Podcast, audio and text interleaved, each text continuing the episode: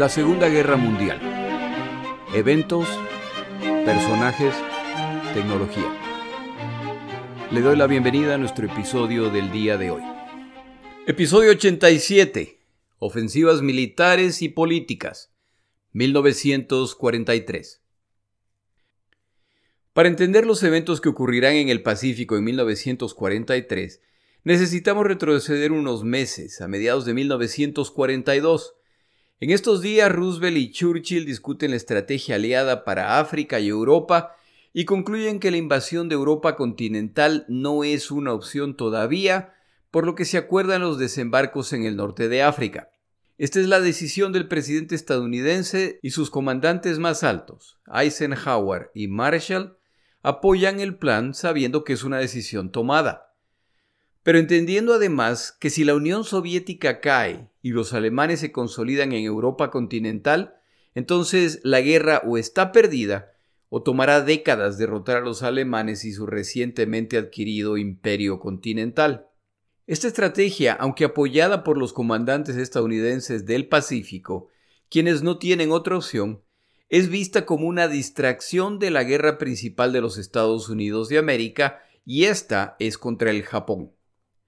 Estos comandantes no están de acuerdo con la distribución de fuerzas y recursos entre Europa y Asia, que era aproximadamente 80% para Europa y 20% para el Pacífico. Esta distribución implica que los estadounidenses en el Pacífico solo pueden pelear una guerra para detener o al menos desacelerar el avance japonés al carecer de recursos para lanzarse a la ofensiva. Por otro lado, no hay que olvidar que el pueblo estadounidense tiene muy claro quién es el enemigo principal. Es la nación que los atacó traicioneramente en Pearl Harbor, y estos no son los alemanes. Los dos comandantes estadounidenses en la zona lo tienen muy claro.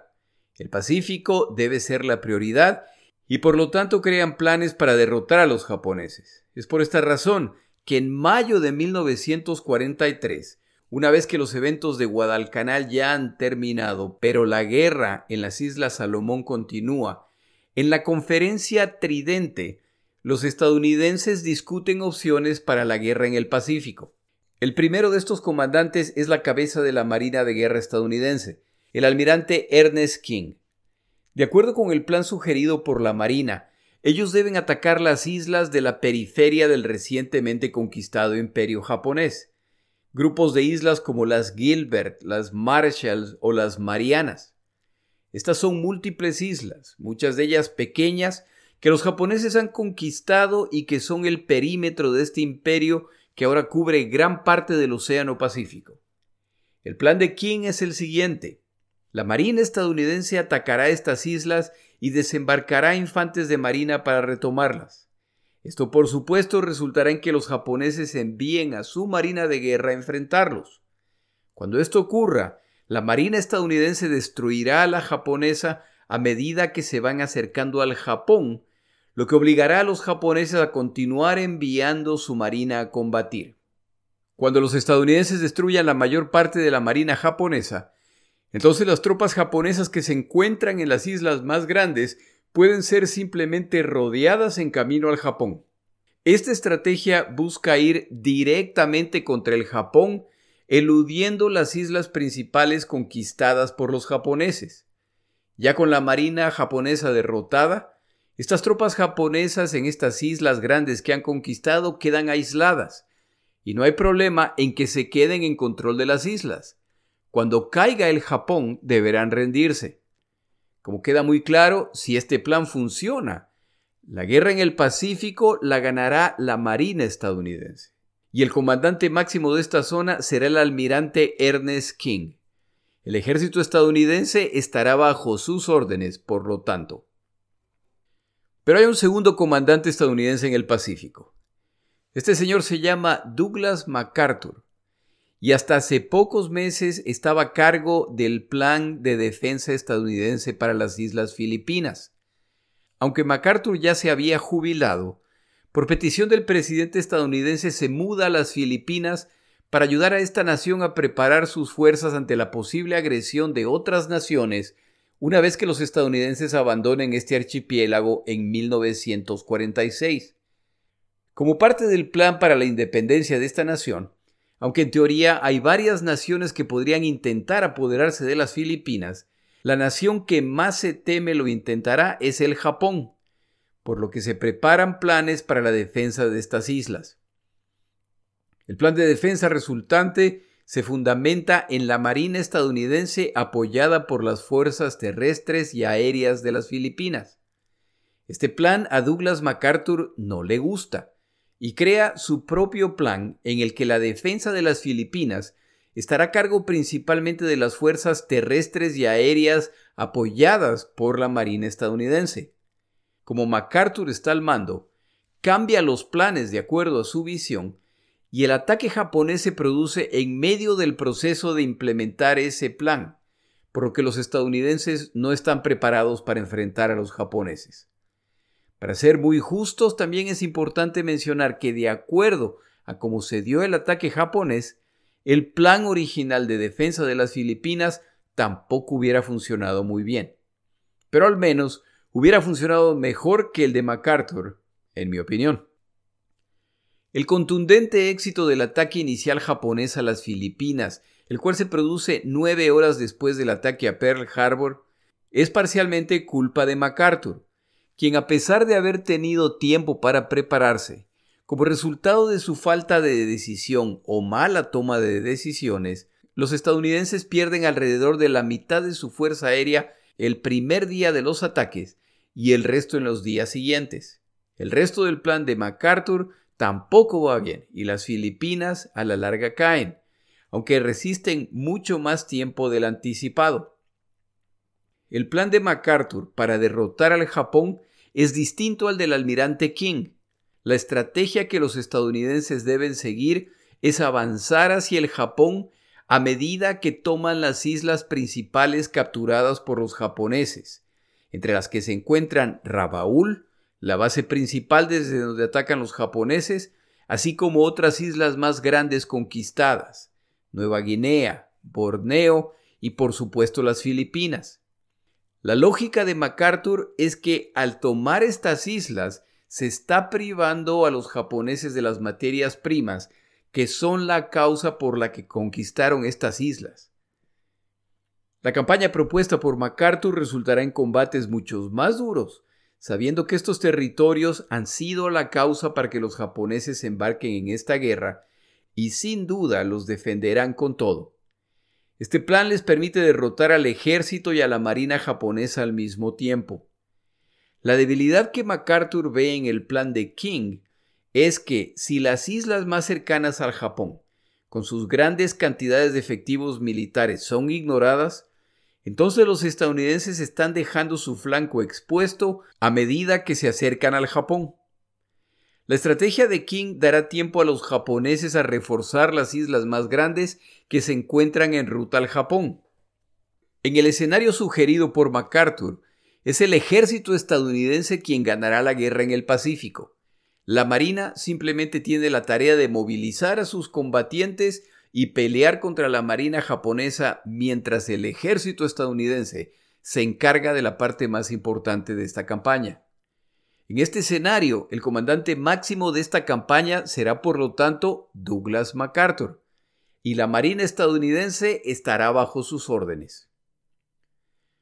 Conociendo las personalidades de estos dos personajes, no existe la posibilidad de llegar a un acuerdo, por lo que Roosevelt sabe que tendrá que decidir Sabe además que ninguno de los involucrados aceptará ser subalterno del otro. Favorecer el plan de King tiene sentido desde un punto de vista estratégico. Al margen de quién llevará la mayor parte del peso del combate, las dos estrategias sugeridas dependen de la Marina estadounidense, ya que esta es una guerra eminentemente naval. Pero favorecer el plan de MacArthur tiene sentido desde el punto de vista político. MacArthur es uno de los personajes más populares de los Estados Unidos de América en ese momento. Se lo ve como el sufrido comandante dispuesto a luchar con sus tropas hasta el final, pero que se ha visto forzado a abandonar sus tropas y cuyo mayor objetivo es regresar para derrotar a los japoneses. Por otro lado, MacArthur ha dejado claro que si él no comanda este teatro de operaciones, regresará a su estatus de militar retirado y por lo tanto a la vida civil. No es un secreto que MacArthur tiene aspiraciones políticas y las elecciones presidenciales estadounidenses son el año entrante. Si MacArthur no es involucrado en el Pacífico y pasa la vida política, Roosevelt enfrentará a un muy complicado oponente que no vacilará en dejar en claro que se retiró de la guerra al estar en desacuerdo con la conducción de esta y que los estadounidenses merecen un comandante en jefe que los lleve a la victoria. MacArthur, por lo tanto, es un rival político potencial de Roosevelt al que no se debe ignorar. Con estos antecedentes, Roosevelt tiene que tomar una decisión. La decisión final es un testamento a la potencia militar, humana e industrial estadounidense.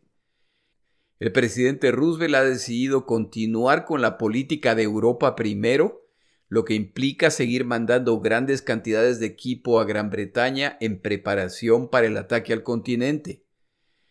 Seguirán apoyando además la invasión del norte de África, lo que implica más embarcaciones, recursos y combatientes en grandes cantidades. A todo esto se sumarán las dos ofensivas propuestas por estos comandantes. MacArthur tendrá su ofensiva a través de las islas más grandes en el oeste del Pacífico y King tendrá su ofensiva en la periferia del imperio japonés. A medida que se acercan al Japón, estas dos ofensivas se juntarán en una ofensiva final. Estas son muy malas noticias para los japoneses. Luego de haber conquistado el imperio que soñaban en el Pacífico con pérdidas mucho menores a las que anticipaban, y en un tiempo mucho más corto del esperado, se siguieron extendiendo y en el proceso han perdido la mayor parte de sus portaaviones principales, lo que elimina su capacidad ofensiva principal. Tras intentar implementar la siguiente etapa de su plan, el fortalecimiento de las posiciones conquistadas en las islas, pierden Guadalcanal y Tulagi, lo que ahora ha provisto a los estadounidenses de puntos desde los cuales empezar su ofensiva. Empieza entonces el proceso inverso para los japoneses. Cuando esta guerra arranca, son ellos quienes escogen qué puntos atacar primero y por supuesto escogen puntos donde tomarán por sorpresa a los aliados. Ahora son los estadounidenses los que cuentan con las fuerzas navales y terrestres para atacar a discreción, y por supuesto planean atacar en puntos donde tomarán por sorpresa a los japoneses. Pero hay islas que los dos bandos saben que se tienen que conquistar, por lo que los japoneses las reforzarán para resistir los ataques aliados que sin duda se vienen. Aún en estos casos, los estadounidenses tienen algunas sorpresas para los japoneses. A medida que avance el año 1943, les queda claro a los japoneses que están ocurriendo dos ofensivas simultáneas y que hay dos comandantes distintos a cargo de estas, lo que multiplica las obligaciones japonesas a medida que siguen perdiendo material y personal que no pueden reemplazar a la brevedad necesaria. Los japoneses ya nunca más pasarán a la ofensiva exitosamente y lo que ahora se les viene es la espera para ver dónde los atacarán los estadounidenses. Luego de conquistar el imperio que soñaban, ahora tienen que protegerlo y con estas dos ofensivas estadounidenses en camino, no hay marina o ejército que pueda proteger las inmensas áreas conquistadas. Si los japoneses calculan mal, Pondrán tropas en áreas que no serán atacadas mientras otras zonas caen por falta de recursos. Y toda esta evaluación ni siquiera toma en cuenta el lío que tienen pendiente en China, donde llevan ya más de seis años combatiendo y son incapaces de derrotar a los chinos. Y ahora le han sumado Birmania. Las Fuerzas Armadas japonesas deberán estirarse hasta el límite para intentar detener a los aliados y defender lo conquistado. Para complicar la situación aún más, En 1943, la fuerza de submarinos estadounidense está alcanzando su verdadero potencial destructivo luego de superar problemas de los que hablaremos en otro episodio. Ahora pasamos a los japoneses. En 1943, el Japón se ve forzado a cambiar el enfoque en lo político al ver lo que se les viene. Antes de detallar estos eventos, tomamos una pausa.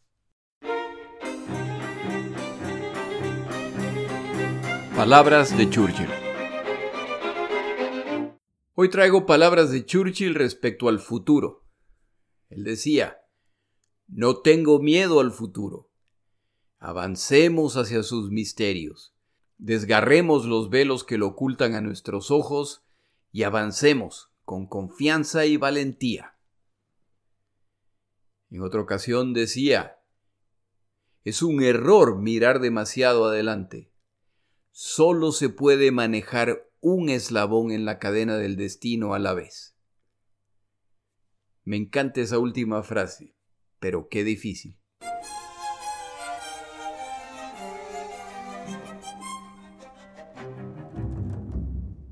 En el Japón los eventos de Guadalcanal causan una revisión no solo de la estrategia militar, sino de la filosofía total de lo que están haciendo.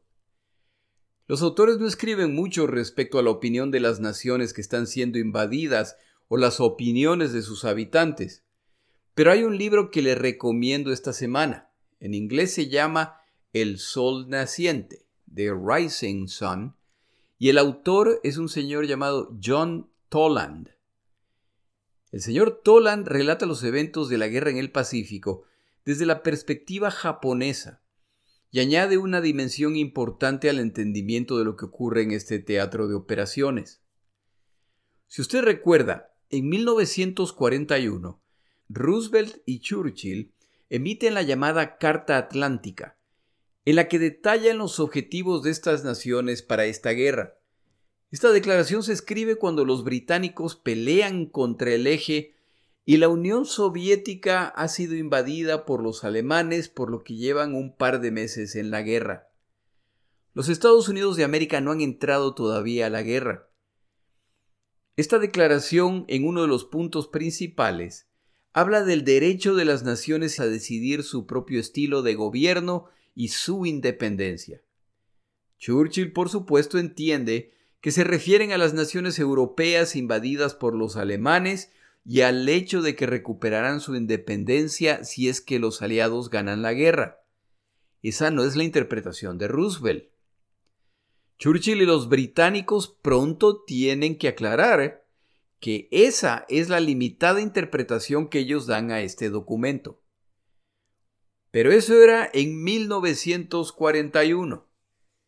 En Asia, en 1942 cuando los japoneses ya han arrebatado múltiples colonias a los europeos. El mensaje de la Carta Atlántica parecería ser ni se ilusionen. La liberación, si llegan los aliados a ganar, es para los europeos. Lo que un poco más claramente se podría decir que la liberación es para los blancos. Los japoneses llevan algunos años promoviendo la idea de una zona de prosperidad mutua en Asia la cual resumen con el eslogan Asia para los asiáticos. Lo he mencionado muchas veces, en realidad era Asia para los asiáticos bajo el dominio japonés.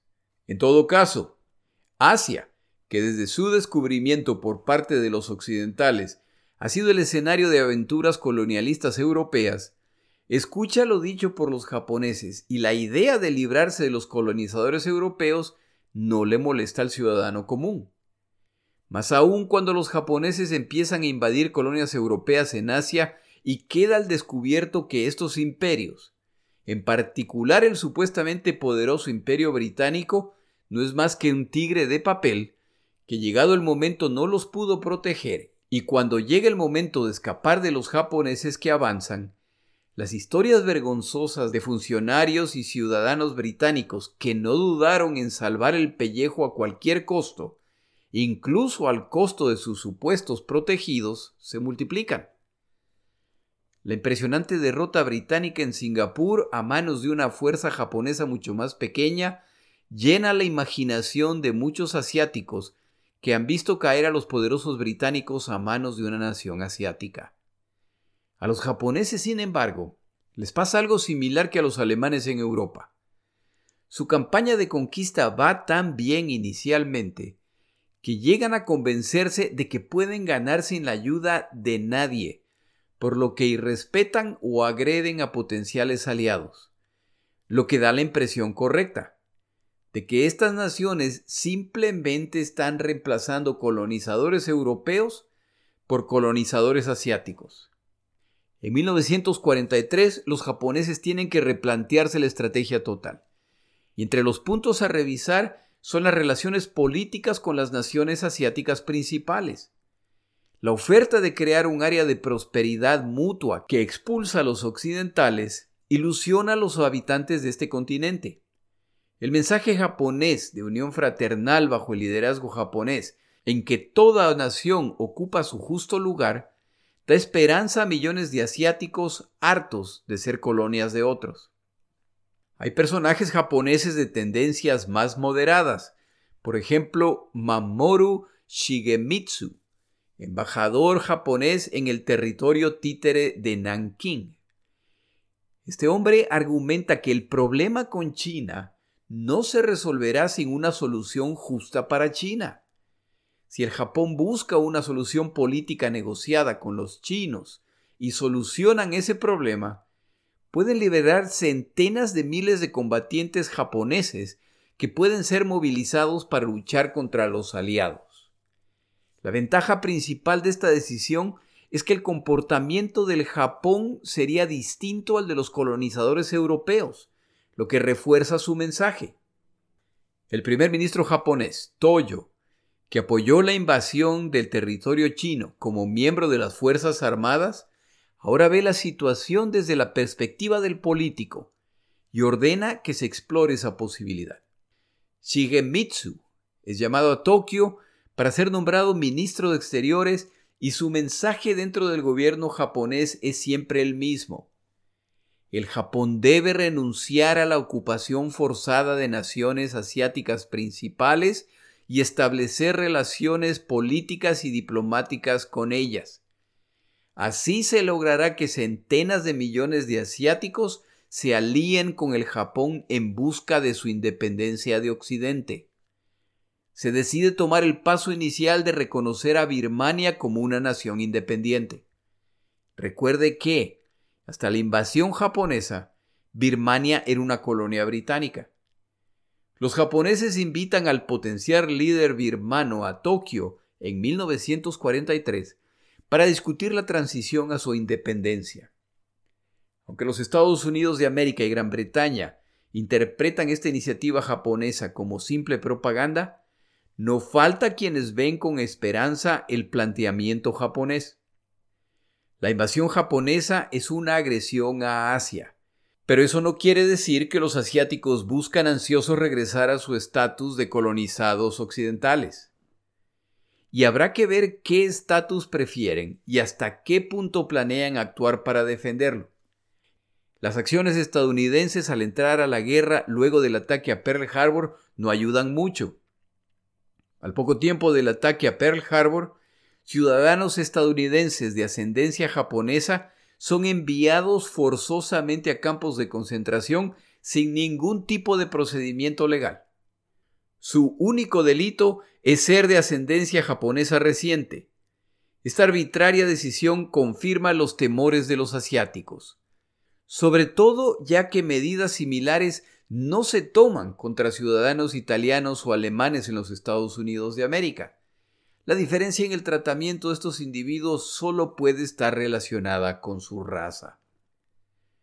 Este debate interno de ciudadanos asiáticos incluye la India, colonia británica que lleva años solicitando que su estatus sea el mismo de, por ejemplo, Australia, Sudáfrica o Canadá, previamente colonias británicas que ahora son naciones asociadas libres en igualdad de condiciones con Gran Bretaña.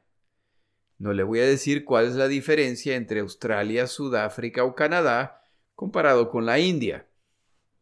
En 1943, el gobierno japonés discute con las naciones invadidas el proceso para que pasen a ser naciones independientes. Tendrán conversaciones además con Subhas Chandra Bose, líder de un grupo disidente indio que ha concluido que la India solo alcanzará la independencia de los británicos a través de la fuerza. En 1943, Birmania es declarada por los japoneses como nación independiente libre del colonialismo británico.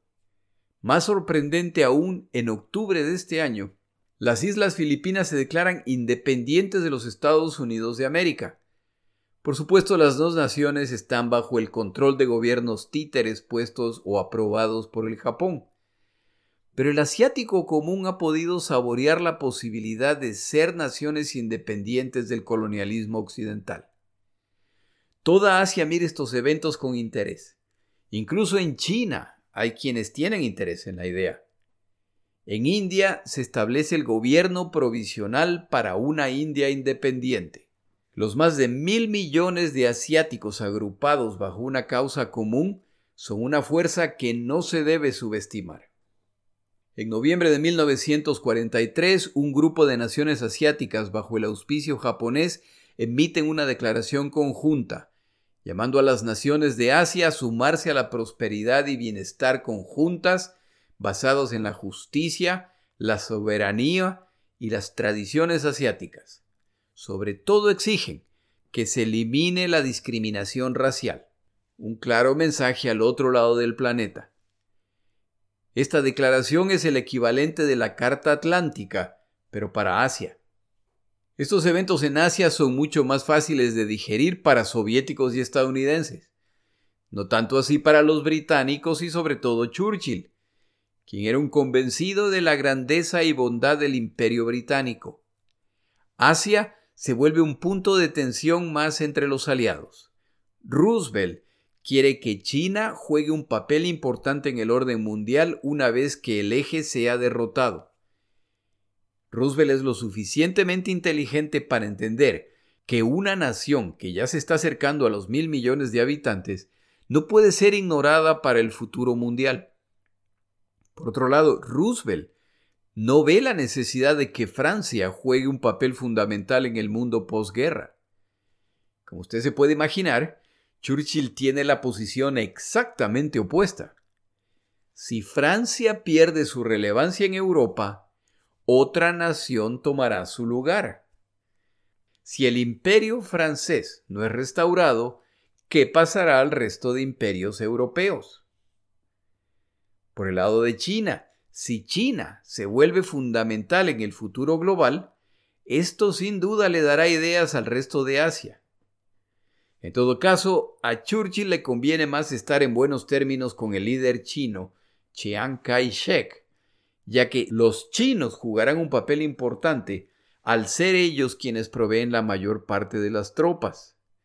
También es fundamental para Churchill mantener buenas relaciones con la India, ya que la otra nación que proveerá los combatientes para esta campaña van a ser los indios. Estos, como tantos otros temas, se siguen acumulando a medida que avance esta guerra, pero no se podrán ignorar para siempre. A la larga, el plan japonés para Asia falla, al no ser el plan real del Japón, sino una estrategia de emergencia que es saboteada por los mismos japoneses, específicamente sus Fuerzas Armadas. El ejército no entiende por qué se debe buscar una solución política para territorios que ellos han conquistado por la fuerza. La única estrategia válida es completar la tarea para consolidar el imperio japonés. Los aliados, por su parte, planean combatir hasta expulsar a los japoneses de todos estos territorios. Cerramos el episodio de hoy recapitulando el cierre de la campaña en Guadalcanal, el cual marca el inicio de la ofensiva aliada en el Pacífico. Para finales de diciembre de 1942, los japoneses toman la decisión de retirar sus tropas de Guadalcanal. Esto por supuesto hay que hacerlo en orden ya que muchos de los combatientes en la isla padecen de enfermedades debilitantes y otros tantos padecen de desnutrición severa. Me llamó mucho la atención la versión de uno de los libros consultados esta semana que relata que parte del plan de la evacuación de estos combatientes japoneses era el preparar una mentira para decirle a estos combatientes en Guadalcanal. A los rescatados se les informa que son requeridos para una operación en otras islas del Pacífico, no que están siendo evacuados. La razón para la mentira es que si se les informa que están siendo evacuados debido a la derrota que han sufrido, se teme que se produzcan suicidios masivos. Esta evacuación marca la primera ocasión en que los japoneses han perdido una zona que controlaban. Las pocas derrotas pasadas ocurrieron mientras se ejecutaban operaciones de expansión. Esta es una retirada de zonas que ya controlaban. Para evacuar estas tropas, el primer paso es desembarcar más tropas a fin de ayudar a los combatientes enfermos, heridos y agotados. Esta operación debe contar con apoyo de aviación para proteger sus movimientos en tierra por lo que se involucran aviones de Rabaul e incluso de un portaaviones. El objetivo es limitar los vuelos de reconocimiento estadounidenses para que no se enteren de lo que planean. Como también se requiere apoyo naval, algunas embarcaciones japonesas se dirigen a la zona para apoyar las operaciones. Aunque los japoneses no saben que los estadounidenses han roto sus códigos secretos, justo antes de iniciar la evacuación cambian sus códigos secretos una operación periódica para proteger sus comunicaciones. Cuando esto sucede, a los estadounidenses les toma cierto tiempo descifrar el nuevo código. En este caso, el resultado es que la operación que están por emprender los japoneses es desconocida para los estadounidenses. Sin conocer las verdaderas intenciones japonesas, los analistas estadounidenses, ante la evidencia del incremento de movimientos navales y aéreos, más la llegada de tropas japonesas, concluyen que lo que está por ocurrir es que los japoneses planean lanzar una nueva ofensiva terrestre en Guadalcanal, por lo que hay que prepararse para combatir en aire, mar y tierra. Por esta razón se envían a la zona al portaaviones Saratoga, recientemente reparado, y al eterna y provisionalmente parchado Enterprise. Pero ahora vienen acompañados de portaaviones más pequeños, que carecen de la capacidad de los dos mencionados pero que siguen sumando fuerzas. Llegan además más acorazados. De paso, comparto algo que aprendí al conversar con un veterano de esta guerra en una visita a una exposición junto con mi amigo John. Los estadounidenses dan a sus acorazados nombres de estados. El Pensilvania, el South Dakota, el Indiana, el Oklahoma, etc. Si usted escucha el nombre de una embarcación y es el nombre de un estado estadounidense, entonces es un acorazado. Los cruceros pesados, por su parte, tienen nombres de ciudades. San Francisco, Atlanta, etc. Los estadounidenses deciden tomar la iniciativa en tierra. Recuerde que esperan una ofensiva. Envían tropas hacia las posiciones de avanzadas japonesas y las encuentran vacías. Al seguir avanzando, siguen tomando posiciones sin resistencia, pero temen que se trata de una trampa, por lo que detienen su avance. En otras zonas enfrentan una resistencia muy dura de parte de los japoneses. Los estadounidenses no lo saben, pero se han encontrado con tropas japoneses recién llegadas y por lo tanto frescas y muy bien equipadas. Los japoneses ni contraatacan ni avanzan. Los estadounidenses tampoco. Se producen combates aéreos en que ninguno de los bandos causa mayores daños al otro. Los estadounidenses desembarcan más tropas en Guadalcanal. Estas tropas frescas ya superan largamente en número a las tropas japonesas en la isla. Los recién llegados toman posiciones defensivas en preparación para la temida ofensiva japonesa. A inicios de febrero, los japoneses emprenden la primera fase de la evacuación. Los destructores japoneses dividen sus tareas entre combatir y evacuar tropas. Para el 4 de febrero se ejecuta la segunda evacuación de tropas japonesas utilizando la misma metodología. Para el 7 se realiza la tercera evacuación. Los estadounidenses están al tanto de estos movimientos japoneses pero tienen la interpretación opuesta a lo que realmente está ocurriendo. Ellos ven estas embarcaciones acercarse a la costa y luego retirarse, pero asumen que están desembarcando combatientes en preparación para una ofensiva, por lo que la prudencia resulta en que los estadounidenses no avancen agresivamente en tierra. Finalmente, para el 8 de febrero, se vuelve evidente lo que en realidad ha ocurrido, cuando los estadounidenses siguen avanzando y siguen ocupando sin problemas posiciones previamente japonesas. Esta vez no detienen su avance y con alivio descubren que ya no hay tropas japonesas en Guadalcanal. La evacuación japonesa ha sido un éxito completo, pero esto no cambia que es una retirada y que la operación de rescate logre evacuar apenas 10.000 de los aproximadamente 35.000 combatientes japoneses enviados a esta isla. Unos tantos más mueren durante el viaje como resultado de su desnutrición extrema y las enfermedades. Esta campaña ha concluido, y una vez más es la disponibilidad de recursos la que marca la diferencia en esta guerra. Combatientes estadounidenses que luchan en Guadalcanal y sus alrededores regresan al territorio estadounidense a descansar o a compartir el conocimiento adquirido con otros. Esto incluye aviadores, marinos y combatientes en tierra que son transferidos a posiciones de instructores. Los combatientes japoneses de esta campaña Solo esperan que se les informe dónde deben dirigirse a continuación. No serán relevados y tras breves periodos de descanso deberán seguir combatiendo hasta que el Japón se alce victorioso o hasta que se les agote la suerte. El conocimiento adquirido a un alto precio por los excelentes aviadores, marinos y combatientes terrestres japoneses se va perdiendo a medida que mueren en combate. Sus reemplazantes en muchos casos no tienen tiempo para aprender importantes lecciones que podrían hacer la diferencia en los enfrentamientos que se les vienen. En unos pocos meses los estadounidenses no solo habrán reemplazado las fuerzas perdidas durante estos combates, sino que las habrán incrementado. Los japoneses no se pueden dar ese lujo, por lo que los combatientes y materiales japoneses continúan agotándose. Los dos bandos se libran de almirantes y comandantes que no mostraron el nivel de agresividad demandado por sus naciones y se preparan para la siguiente etapa de esta guerra. Los japoneses ya nunca más pasarán a la ofensiva, y ahora son ellos quienes deben esperar la ofensiva aliada. En la primera mitad de 1943 se produce un desastre para los japoneses, cuando pierden al comandante que los ha liderado desde el inicio de esta guerra. En el siguiente episodio, la Operación Venganza. Mi nombre es Jorge Rodríguez. Gracias por acompañarme.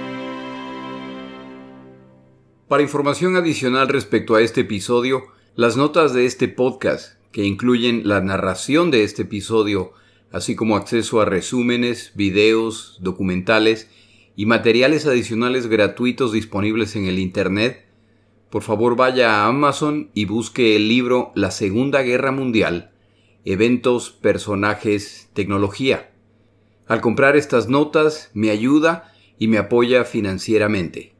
Puede encontrar información adicional en mi página web, lasegundagm.com. Muchas gracias.